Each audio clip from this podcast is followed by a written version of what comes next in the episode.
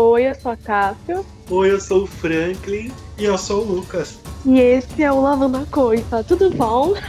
Hoje a gente vai falar de um assunto que é, gera um pouco de controvérsias, né? A gente vai falar sobre a cozinha paulista, aqui o nosso estado, onde moramos. A gente vai conversar um pouco sobre a raiz dessa cozinha que muita gente diz que, né, não existe uma gastronomia própria de São Paulo. E aí a gente vai ver, né, se tem alguma coisa que a gente só come aqui, né, no estado de São Paulo, ou as influências que teve. Então, a gente vai começar falando como se formou essa cozinha que a gente que a gente conhece hoje no estado e, e como que ela chegou nesse, nesse estado atual que está hoje, né?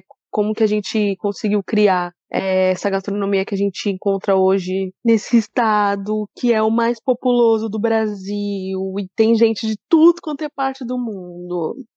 Então, para a gente falar um pouco, acho que assim como a gente falou sobre o cacau, acho que a gente precisa voltar lá na época em que os portugueses chegaram ao Brasil para falar um pouco sobre é, o que é a gastronomia paulista. Eu não sou a favor desse termo porque eu acho que a regionalidade gastronômica do Brasil não é dividida geopoliticamente, ou seja, por estados, e sim por regiões de acordo com o nosso crescimento populacional. Né? O tanto é que, se você pegar a gastronomia paulista, ela é uma, uma mistura muito grande de muitas coisas. Hoje, eu acho que a gente tem uma definição um pouco assim, mais clara. Ela tem muita influência dos indígenas, né? até porque aqui na Mata Atlântica viviam muitos indígenas, principalmente os guaranis, né, que é o que restou hoje em dia. Depois ela veio com os bandeirantes nas expedições para o interior, para o sertão do Brasil, que é com essa mistura toda de, de culturas. E hoje em dia a gente tem alguns resquícios disso, no, tanto nos nossos pratos feitos, quanto nos nossos pratos tradicionais e tudo mais. Mas é basicamente isso. Eu acho que a construção da, da gastronomia paulista engloba não só a paulista, como também a de Minas Gerais, um pouco do centro-oeste também, acho que um pouco do, dos estados ao redor de São Paulo. Foi como você falou, acho que a gastronomia no, no país ela não, não, acabou não sendo separada por ai, gastronomia paulista, gastronomia é, carioca, sei lá, gastronomia, enfim, do Mato Grosso. Não, foi por, tipo, conforme as expedições foram acontecendo, né? Que nem os bandeirantes eram, era um grupo de pessoas que viajavam bastante e eles tipo muitos costumes que eles pegaram dos indígenas, né, para eles. Então muitas coisas eles já já faziam por eles mesmos e muitas coisas eles pegaram dos indígenas. Então foi formando aí já misturando as influências, né, para formar uma base de cozinha. E também a gente tem a nossa base de cozinha, tipo geral, né, que são os portugueses, os africanos e os indígenas, que a gente também vê muito forte em cada culinária de cada, em cada região. Eu acho que aqui no estado de São Paulo não é tão forte, justamente por ser o estado mais populoso, né, e ter o, a maior metrópole do Brasil que é assim, além de ser um destino gastronômico, né, para quem vem, eu acho que sofreu muito durante um tempo influências de várias, várias partes do mundo, várias partes do Brasil. Então, se você chega em São Paulo, você consegue comer desde um bom acarajé até um ótimo babaganushi ou um, um sushi, né, um sushi bem preparado. Então aqui, tipo, é, é uma coisa que as coisas vieram, vieram evoluindo, assim, por ser justamente um estado mais populoso, etc.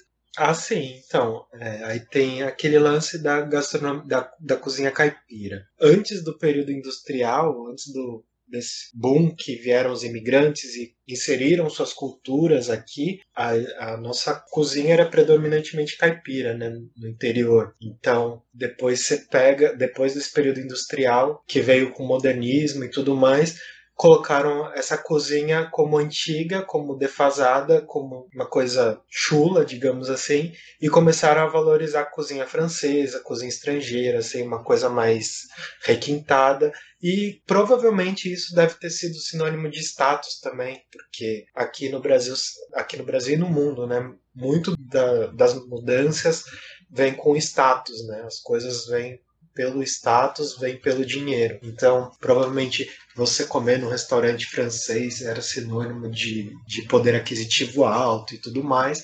E foi aí que foi se popularizando essa cozinha estrangeira aqui no Brasil e deixando de lado a nossa cozinha raiz, né? Eu acho que São Paulo sempre foi uma potência econômica, né? Desde sempre uma potência econômica dentro do país e acho que isso sempre voltou muitos olhos para cá. Então, tudo, vamos dizer assim, tudo acontecia no estado de São Paulo, né? Tudo acontecia aqui dentro em relação à economia. É até hoje, assim, tipo, o estado de São Paulo é o, é o estado, se não, acredito eu que seja o que mais movimenta o, país, economicamente falando. E isso não mudou, tanto que, tipo, muita gente vinha para cá, muita gente viajava para cá, isso continua assim. Então, essas influências vieram junto, né, com, essas, com esse hype todo em cima de São Paulo desde sempre. Então, mas eu queria falar assim, é, vamos entrar numa polêmica. A, a cozinha, aquela raiz, aquela raiz, vocês acham que é, que qual é? Como vocês definiriam a cozinha raiz do, do estado de São Paulo. Tem essas informações, tipo, externas, totalmente externas, né? Tipo, por exemplo, a pizza, né? Que é claramente sim, sim. italiana, o sushi, que é claramente japonês, mas assim, a, a, a cozinha base. Eu acredito que assim, como São Paulo é muito grande, é, depende de onde você está, né? Porque diferentes partes do estado sofreram diferentes tipos de influências. A gente vai pro litoral, a gente tem uma cozinha mais simples, focada em frutos do mar, banana, porque meu Deus, né? Banana pra caramba, mandioca. Então a cozinha caiçara, cozinha indígena. Agora, mais para cidades onde hoje a gente encontra Limeira, Bauru, Campinas, enfim, essas cidades todas que tem por aqui, você percebe outro tipo de cozinha. Um tipo de cozinha até que se assemelha à cozinha mineira, digamos assim, que é uma cozinha que veio dos bandeirantes, né? Tipo, que eles trouxeram e foram levando pro, pro restante do, do estado ou por onde eles passaram. É, por Minas Gerais, enfim. Então é muito parecido. Você pega aqui, as pessoas têm costume de comer uma no interior, não que não tenha no resto do estado, mas no, no, uns ensopados, né? É, umas coisas, uma feijoada, né? Que é uma, que é uma coisa mais, mais africana mesmo, que veio de origem africana.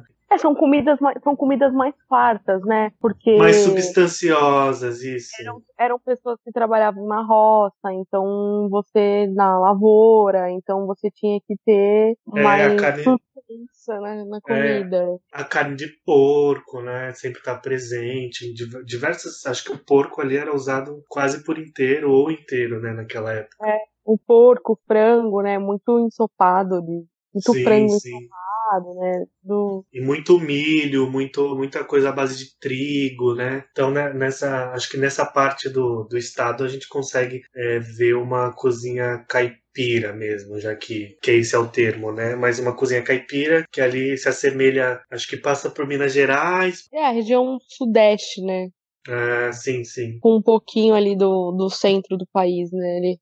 É. E aí, como é que vocês acham que quais, quais foram os principais fatores para a gente chegar no que a gente tem hoje em dia no estado? Claro que os imigrantes, né? Tipo, é, isso é óbvio, Uhum. mas mas por que que vocês acham que é tipo foi o que você falou? Você chega no estado, você consegue comer tudo. Você come Uhum. desde uma cozinha baiana até uma cozinha francesa, até uma cozinha libanesa, até uma cozinha tailandesa, que é, é o que é difícil de ver em outros estados ou até em outros países, né? Sim, eu acho que desde o início a grande chave foi, não tem como falar, não tem como não falar disso, foi imigração, né? Foi ela que trouxe, começou a trazer essas coisas. Desde os primórdios lá, quando o- os navios de escravos vieram para cá, eles já começaram a implantar ali já a gastronomia deles, né? Que é feijo... o grande, grande, grande exemplo disso é a feijoada, né? Que que é um prato super típico deles. E também a gastronomia portuguesa, que eu acho que eu- os portugueses se espalharam bastante pelo país. Mas aqui na região sudeste, acredito eu que tenha sido mais forte, né? Então você percebe ali muito prato com bacalhau, é, muito bolinho, fritura, sabe? Esses cozidos que eles fazem. Então é isso, tipo, esses pratos assim, mais, mais com cara de Portugal mesmo. Acho que para chegar até onde chegou hoje, aí veio a segunda etapa da imigração, né? Que foram, foram vindo outros tipos de, de imigrantes de outros países, que foram italianos, japoneses, que estavam buscando uma vida melhor, é, com promessa de, de crescimento, etc. Muitos saíram de seus países com acreditando que aqui eles poderiam construir uma vida melhor. aconteceu até para alguns, acredito que para outros tenha sido um pouco difícil. Mas aí, tipo, vieram italianos, polo, é, no caso do Paraná, poloneses, dinamarqueses, uma parte mais da Europa, né? É, aqui pro, pro estado de São Paulo vieram mais italianos, japoneses, portugueses. É, no, no caso, no, a grande parte, a avalanche de imigrantes no, começou muito com a Primeira Guerra Mundial, né?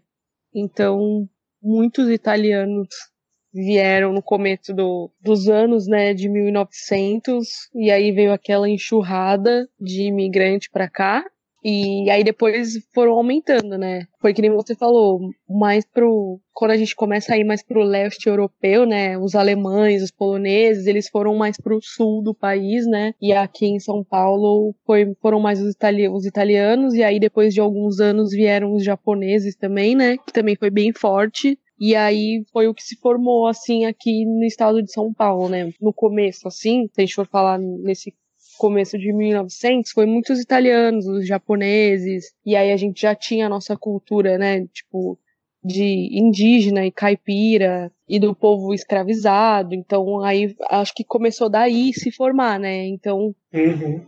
se a gente for falar de uma base assim, é bastante a, a mistura da italiana, da portuguesa, do povo escravizado e dos indígenas. E aí depois foi com a globalização, né, com a Segunda Guerra Mundial, aí foi, foi vindo outras nacionalidades, né, que foi aumentando, mais ou menos.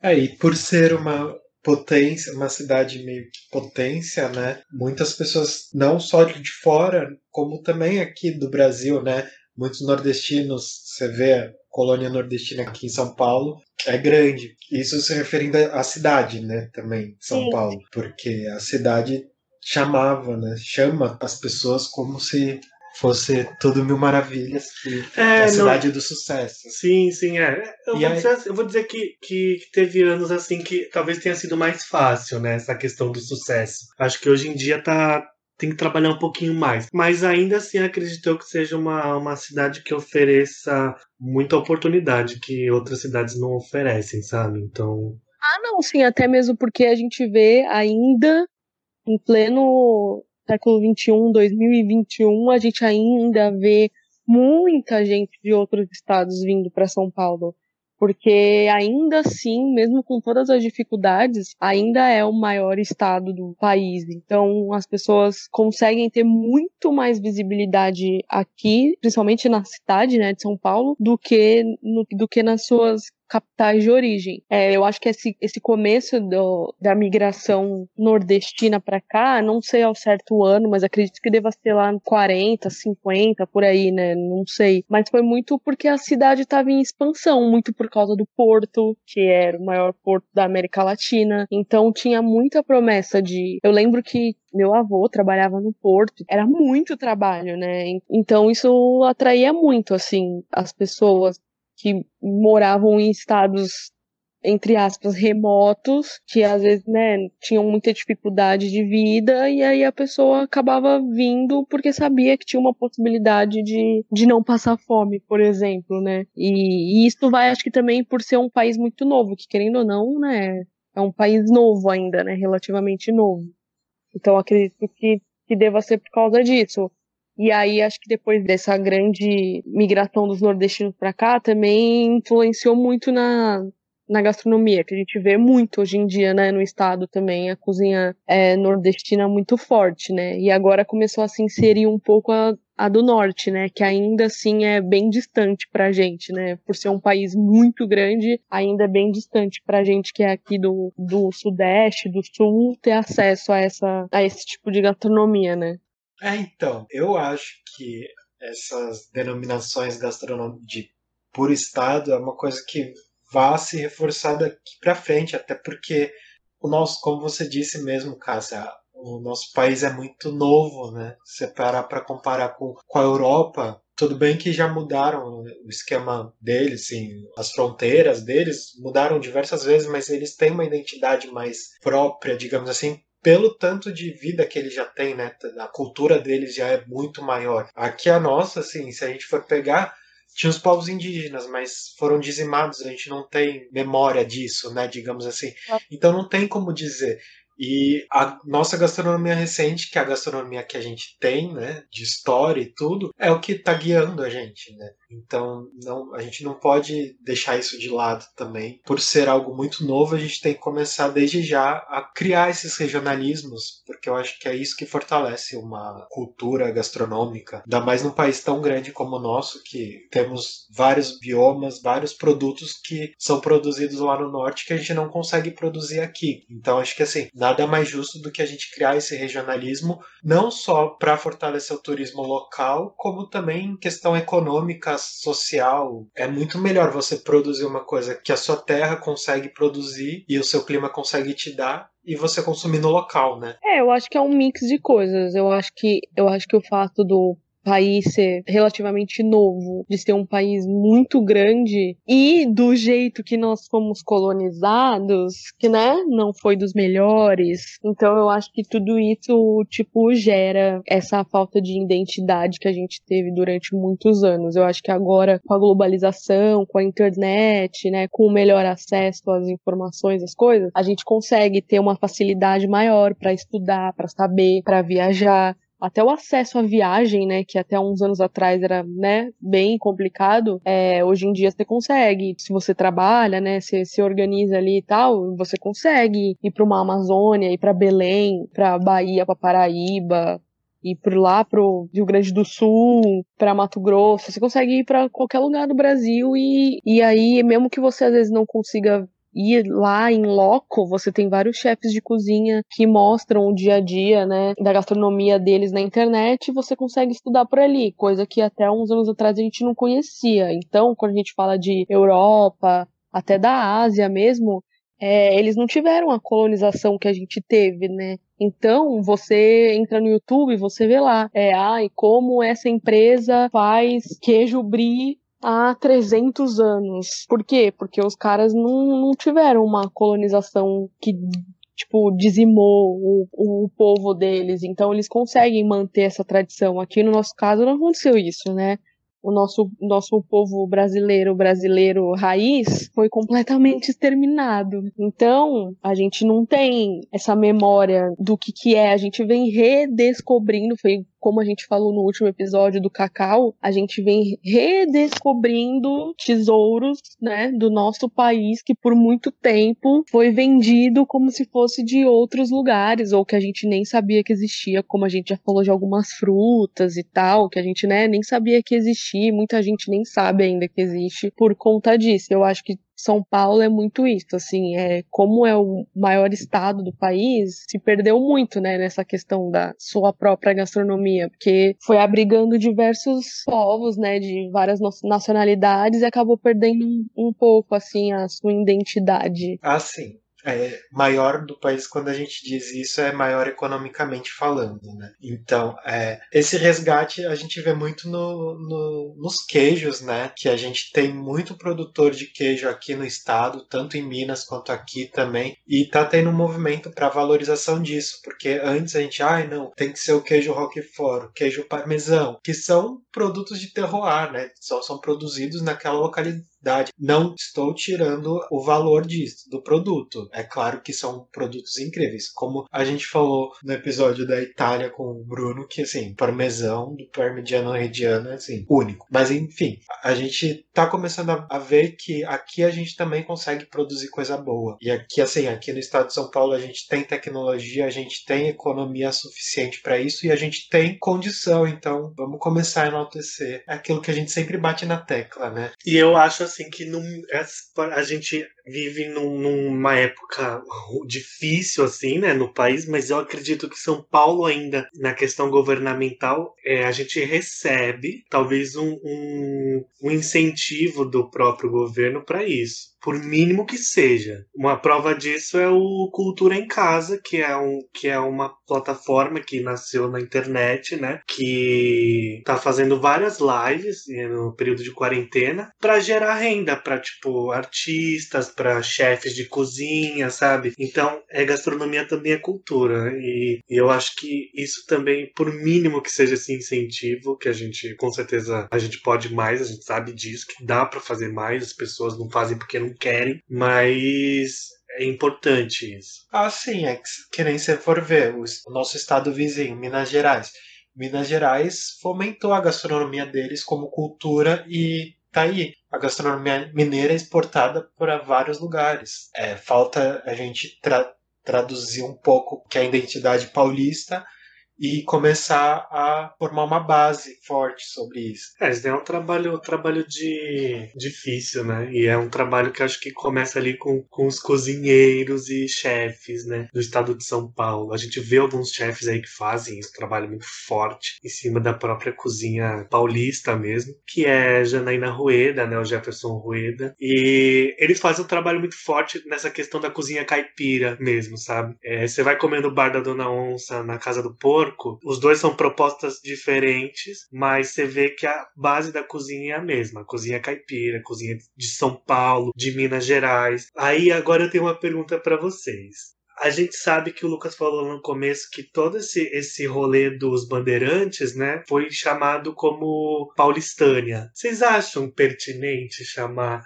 a, essa gastronomia que a gente não, não, não deu um nome até agora, que não é paulista, a gente concorda que não é uma gastronomia paulista, mas também não é uma gastronomia caipira, mas também não é mineira. Vocês acham pertinente chamar de gastronomia paulistânia? Eu acho que não tem que nomear nada. Eu acho que, eu acho que comida é comida e a regionalização é importante, mas eu acho que nomear, assim, colocar um nome próprio é complicado, é muito mais fácil você falar ah, da região tal, até porque a gente vive em função dessas regiões, né? A gente vive em função de São Paulo, Minas Gerais, de nomes dos estados. A gente é dividido economicamente falando, geopoliticamente falando dessa forma, então... Ué, mas aí você tá indo contra o que você falou no começo, viado. Que a não, gente é dividido geopoliticamente, a gastronomia não segue esse, esse rolê aí. Não, eu acho né? que não, mas eu acho que assim, economicamente falando, economicamente falando. A gente tem que fazer que nem Minas Gerais, criar uma identidade meio que própria, digamos assim, e pegar influências de todas, até porque a nossa gastronomia é mutável, né? É, eu não, eu não, eu não sei, não, nunca parei para pensar isso. Eu acho que tipo o fato de São Paulo ser uma grande metrópole já, já meio que tipo ficou, ficou uma coisa já meio um, um xistudão, sabe? É, já a farofa, né? Já, a gente pode ver, a gente pode ver aí, vou vou citar, tipo, duas capitais bem globalizadas em continentes, né, diferentes, que é Nova York e Londres. Se você também parar para analisar, essas capitais também não têm uma gastronomia própria forte, porque foram lugares de polos, né, é, culturais e econômicos, que, que foram vindo vários imigrantes morar, então virou meio que um, um caldeirão, né, de coisas e aí os caras também não têm uma gastronomia própria forte. Quando você pensa nesses lugares, você pensa em alguma coisa própria? Em Nova York, em Londres, você pensa em alguma gastronomia própria? Eu acho que como são países grandes, assim como, né, como São Paulo é um estado grande, etc, tem ali suas regiões que têm influências fortíssimas, né? No caso dos Estados Unidos, você pega ali o sul dos Estados Unidos, é uma gastronomia muito única, então não tem como falar que não é dali, sabe? É, então, é isso que eu tô falando, entendeu? O meio, né,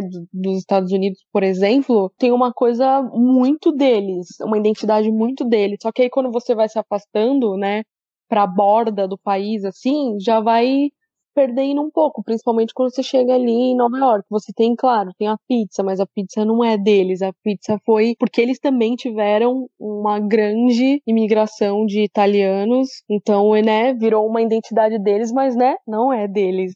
Então, tipo, eles também têm uma forte questão de comida chinesa, mas por conta da imigração dos chineses. E Londres é a mesma coisa, eles são muito fortes em comida indiana, porque eles têm uma grande imigração de indianos porque eu acho que são estados que são super globalizados, então acaba querendo ou não se perdendo um pouco. É óbvio que você vê chefes de cozinha tentando trazer essa raiz de volta, tentando fazer uma comida mais de origem, mas agora a gente definir o que que foi, o que é, eu acho meio complicado, assim. Eu não sei. A gente, quem é do estado, quem nasceu aqui, quem mora aqui, conhece mais ou menos como é que é a sua comida, né? Sabe mais ou menos como é que é a base da alimentação, mas mas para você firmar alguma coisa, não sei, por exemplo, né? Tipo, a gente tem o virada paulista, feijão tropeiro, são coisas que a gente tem aqui, mas que também tem em Minas Gerais, por exemplo. E aí vai ficar essa disputa de quem é, de quem é. Não vai saber, gente. Pelo amor de Deus, não tem nem como saber de onde. Você tava lá? Alguém, alguém daquela época veio te falar que, olha, eu criei isso daqui aqui há 400 anos atrás. Não, não tipo, eu não sei.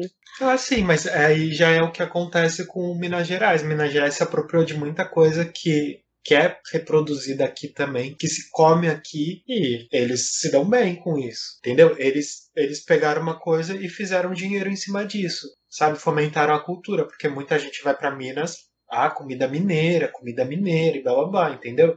Eu acho que assim, eu tô, a gente está usando a palavra se apropriar, mas eu acho que é uma palavra muito forte. Você dizer que algo é da sua terra não exclui ser da terra do outro também. Eu acho que é, é muito isso que tem que se dizer na gastronomia. Ainda mais num país como o nosso, que foi uma bagunça só no começo. Não, não é, não é, por exemplo, não é, por exemplo, igual uma Itália da vida, que o cara do sul treta com o cara do norte, porque eles ficam disputando do que, que é o que. Não.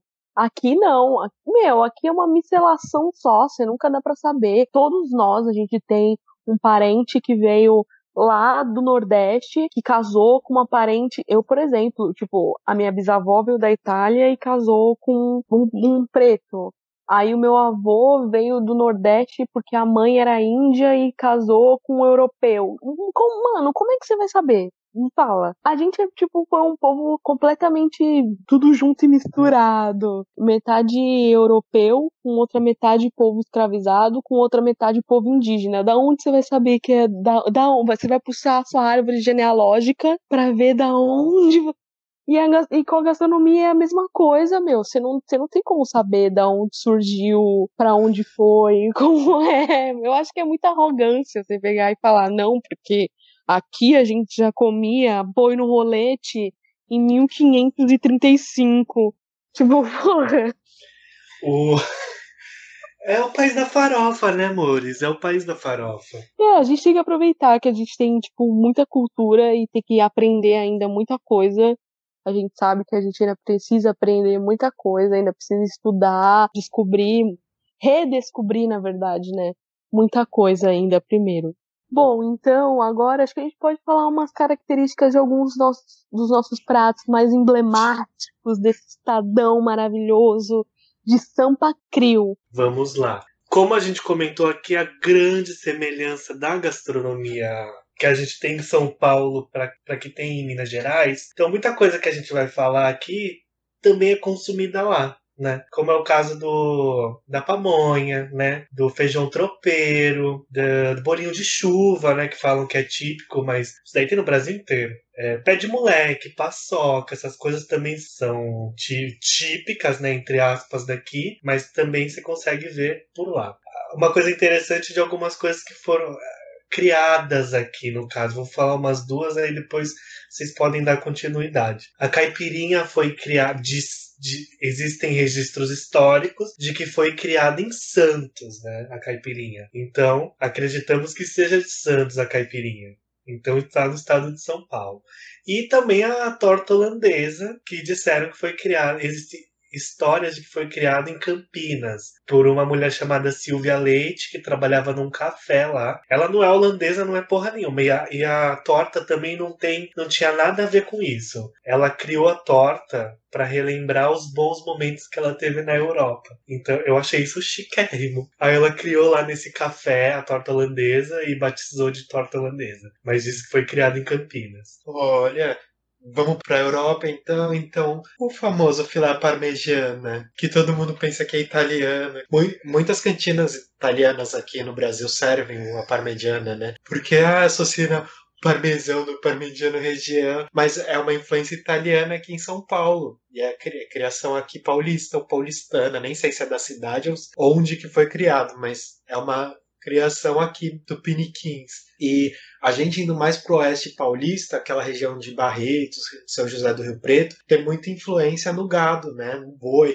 O tanto que eles têm a festa, a festa, do peão em Americana, Barretos mesmo, e eles fazem muito fogo de chão lá, que é uma coisa que no Mato Grosso também faz, Mato Grosso do Sul, até no sul mesmo, né, Paraná. É, esse negócio de fogo de chão histórico, né, os tropeiros é. faziam. Então, e é uma coisa que fazem muito no oeste paulista, né? Tem assim, tem o, tem o virada paulista. Icônico. A história deles é por causa dos bandeirantes, né? Que eles levavam a marmitinha lá junto com, com os negócios no cavalo e nos burros, tudo, e ia revirando, aí fica virado e revirado. É, e tem o paulista no nome aí, ó.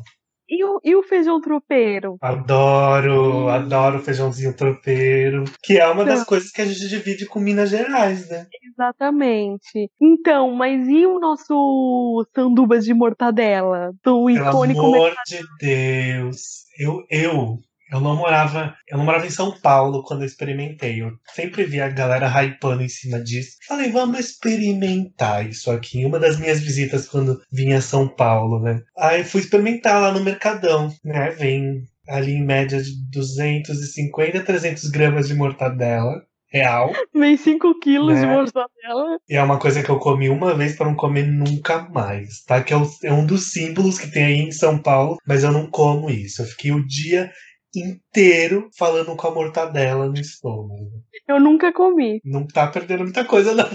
Porque eu não curto muito mortadela, na verdade. Aí teve um dia que eu fui lá, é, e aí eu até fiquei com vontade de experimentar, mas acabei não experimentando. E eu queria falar um negócio que é uma coisa que, que né, entra um pouco na comida caiçara, mas faz parte do estado, que é o pão de cará. Ah, gente- maravilhoso. Que é icônico. É icônico de Santos, né? É, É. uma coisa bem da Baixada, de, de- de Santos especificamente, não é nem Baixada Santista, é de Santos.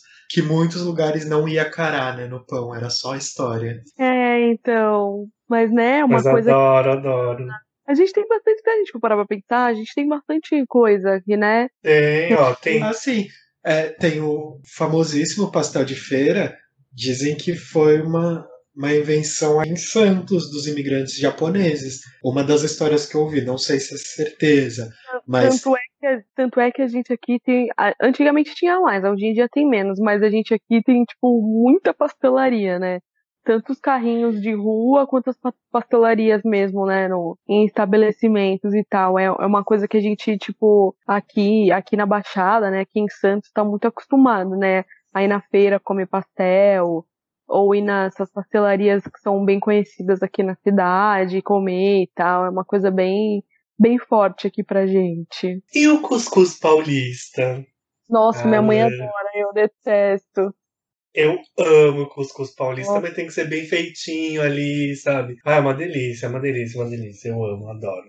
e a coxinha, galera? Ah, qua- Quais histórias vocês já ouviram dela? A coxinha, até onde eu sabia, não sei se existe outra história, mas diz que foi inventada em Limeira, né, no interior de São Paulo. Eu não sei de história de origem da coxinha, mas eu tenho 30 anos. E desde que eu me entendo por gente, as minhas tias já faziam salgadinho. Então, até acredito que seja uma coisa muito forte nossa, que não sei se, se os ouvintes de outros estados souberem de alguma história, tiverem algum conhecimento, pode mandar pra gente na nossa DM.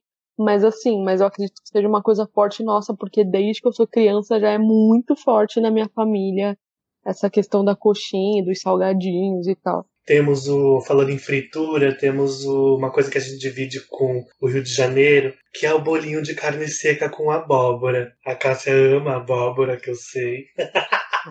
Mas eu gosto, eu gosto muito desse bolinho, sério. E eu tava pesquisando, eu não sabia que tinha, que era tipo típico, entre aspas, daqui, né? É, eu acho que vem muito da cultura nordestina também, né? Porque lá é bem comum a abóbora e a carne seca, né? Então, Sim, que- sim. acho que deva ter alguma influência de lá, ou talvez deva ser de lá e trouxeram pra cá, né? E ficou forte aqui.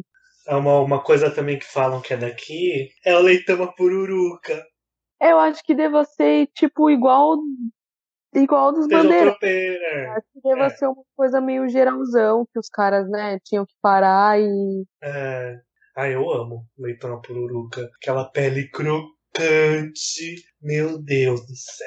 Então, então agora a gente pode partir pro nosso quadrinho querido, que é o Fala aí Cozinheiro. Ai, gente, vamos ver o que, que o pessoal mandou aqui. Eu perguntei lá pra galera essa semana o que que vinha na cabeça deles quando a gente falava em gastronomia paulista, né? E assim, muitos falaram algumas coisas que a gente já citou aqui, então eu vou poupar, né? E mais agradecer mesmo assim quem mandou a mensagem. E o Pedro Ossi colocou filé do Moraes. Acreditou que Moraes seja um bar em São Paulo. Eu não sou muito, muito do rolê dos bares, mas pelo que eu pesquisei é um boteco e deve ser uma comida servida lá, né? Assim como vários botecos em São Paulo têm essa cultura de servir uma comida gostosa. Muitos nem tanto. O Alex Lee escreveu pernil do Estadão. Acredito eu que é o sanduíche de pernil que a gente não falou. Quem nunca parou de madrugada no Estadão para comer aquela larica, que é uma larica aquilo. Você tá no rolê lá, sai bêbado, chapado, você quer comer alguma coisa, ou é muito tarde, vai pro Estadão que lá tem sanduíche de pernil, né, com bem bastante temperinhos lá, e é bem gostoso, na verdade. Então, quem experimentou, experimente. O Rodrigo Ribeiro Gourmet, que é um confeiteiro maravilhoso, um abraço para você, amigo, estamos com saudades. Pondeu pingado e pão na chapa. Café da manhã paulistano é tudo, né? É, é o café paulista mesmo, é raiz. O chefe Moacir, Moacir, um beijo, escreveu virada paulista. Ele escreveu que é o que a gente também já tinha falado, né? Na verdade, muita gente falou virada paulista, sabe? É, feijoada, cuscuz, cuscuz, que a gente já tinha tocado no assunto que não tem como falar do São Paulo e não falar sobre isso. Né? É, então. E ah, a gente esqueceu até de passar por alguma coisa, né? Que em São Paulo tem o. Só falando, falando rapidinho aqui um, um como que fala, um parênteses. Da, das cozinhas que tem por dia em São Paulo, do cardápio ah, os pratos diário, feitos. os pratos feitos.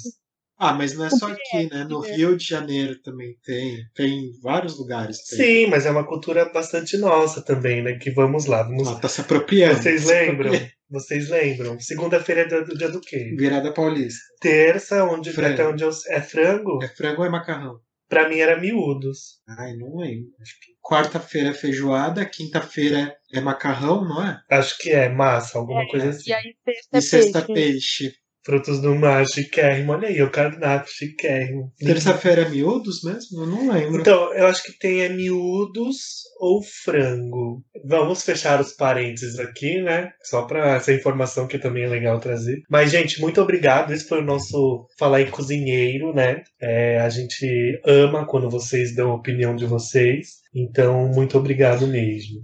Eu posso fazer um outro parênteses aqui, que a gente tá falando de virada paulista? Acho que o melhor virada paulista que eu, que eu comi, que é uma versão, digamos assim, de restaurante, foi o virada paulista da Janaína Rueda do Bar da Onça. Ali a bicha deu o nome, viu? Ela serviu. Babadeiríssima. E tem o picadinho também, né? A gente não falou, mas é bem, bem comum também, né? Verdade, tem, verdade. Tem o picadinho. É bem de boteco, né? Também picadinho, serve em boteco também. Bem, então acho que foi isso, né? A gente conseguiu aí falar. Porque senão a gente vai ficar proseando aqui, trazendo vários pratos. É, a gente vai ficar trazendo informação até amanhã, 5 e meia da tarde, tá bom? Fica com Deus. Alô.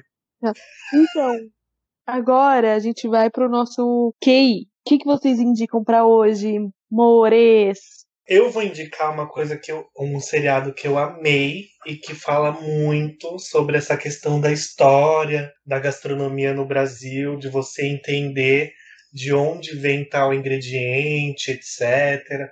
Que para quem quer assistir tá no Amazon Prime lá, né, no serviço de streaming, que é a história da alimentação no Brasil, que é um seriado baseado num livro do Câmara Cascudo. E assim, é é lindo, é, é, um, é uma série linda de se ver. Eu acho que a gente, eu e o Lucas, a gente assistiu em um dia, eu acho. Porque foi um episódio atrás do outro. Mas você nem sente, porque é, é tanta informação que você vai tendo ali, informação valiosa, sabe? Que. E para quem, tipo, não, não quer, não quer ou não, não, não pode assinar o Amazon Prime, né? Tem o livro também que vende na internet, que é super válido você ter na, na, na sua biblioteca é um livro grande, né? Digamos assim, ele tem muita, muito conteúdo, mas é muito conteúdo válido. Então esse é meu QI. História da alimentação no Brasil. Para acrescentar o que o Franklin indicou, eu vou indicar um livro recente de 2018, que é do chefe Marcelo Correa Bastos, com o sociólogo Carlos Alberto Doria, que é a culinária caipira da Paulistânia, a história e as receitas de um modo antigo de comer. Esse livro tem muito do debate que a gente teve aqui sobre cozinha exclusiva paulista, uma, uma cozinha exclusiva mineira. ele vai, aborda muito sobre isso. É bem legal. Bom, então foi isso, né, gente? Nosso episódio bem com sotaque bem paulista. Tudo bem, mano. Não, pode cortar isso, zoeira nosso episódio, meu, de cozinha paulista, meu. Espero que vocês tenham gostado. Se vocês tiverem mais alguma informação a acrescentar, ou se a gente tiver falado besteira e alguma informação, vocês podem nos dar um toque lá na nossa DM, tá bom? Da nossa página no Instagram, que inclusive se você não segue, siga a nossa página, porque tem várias informações.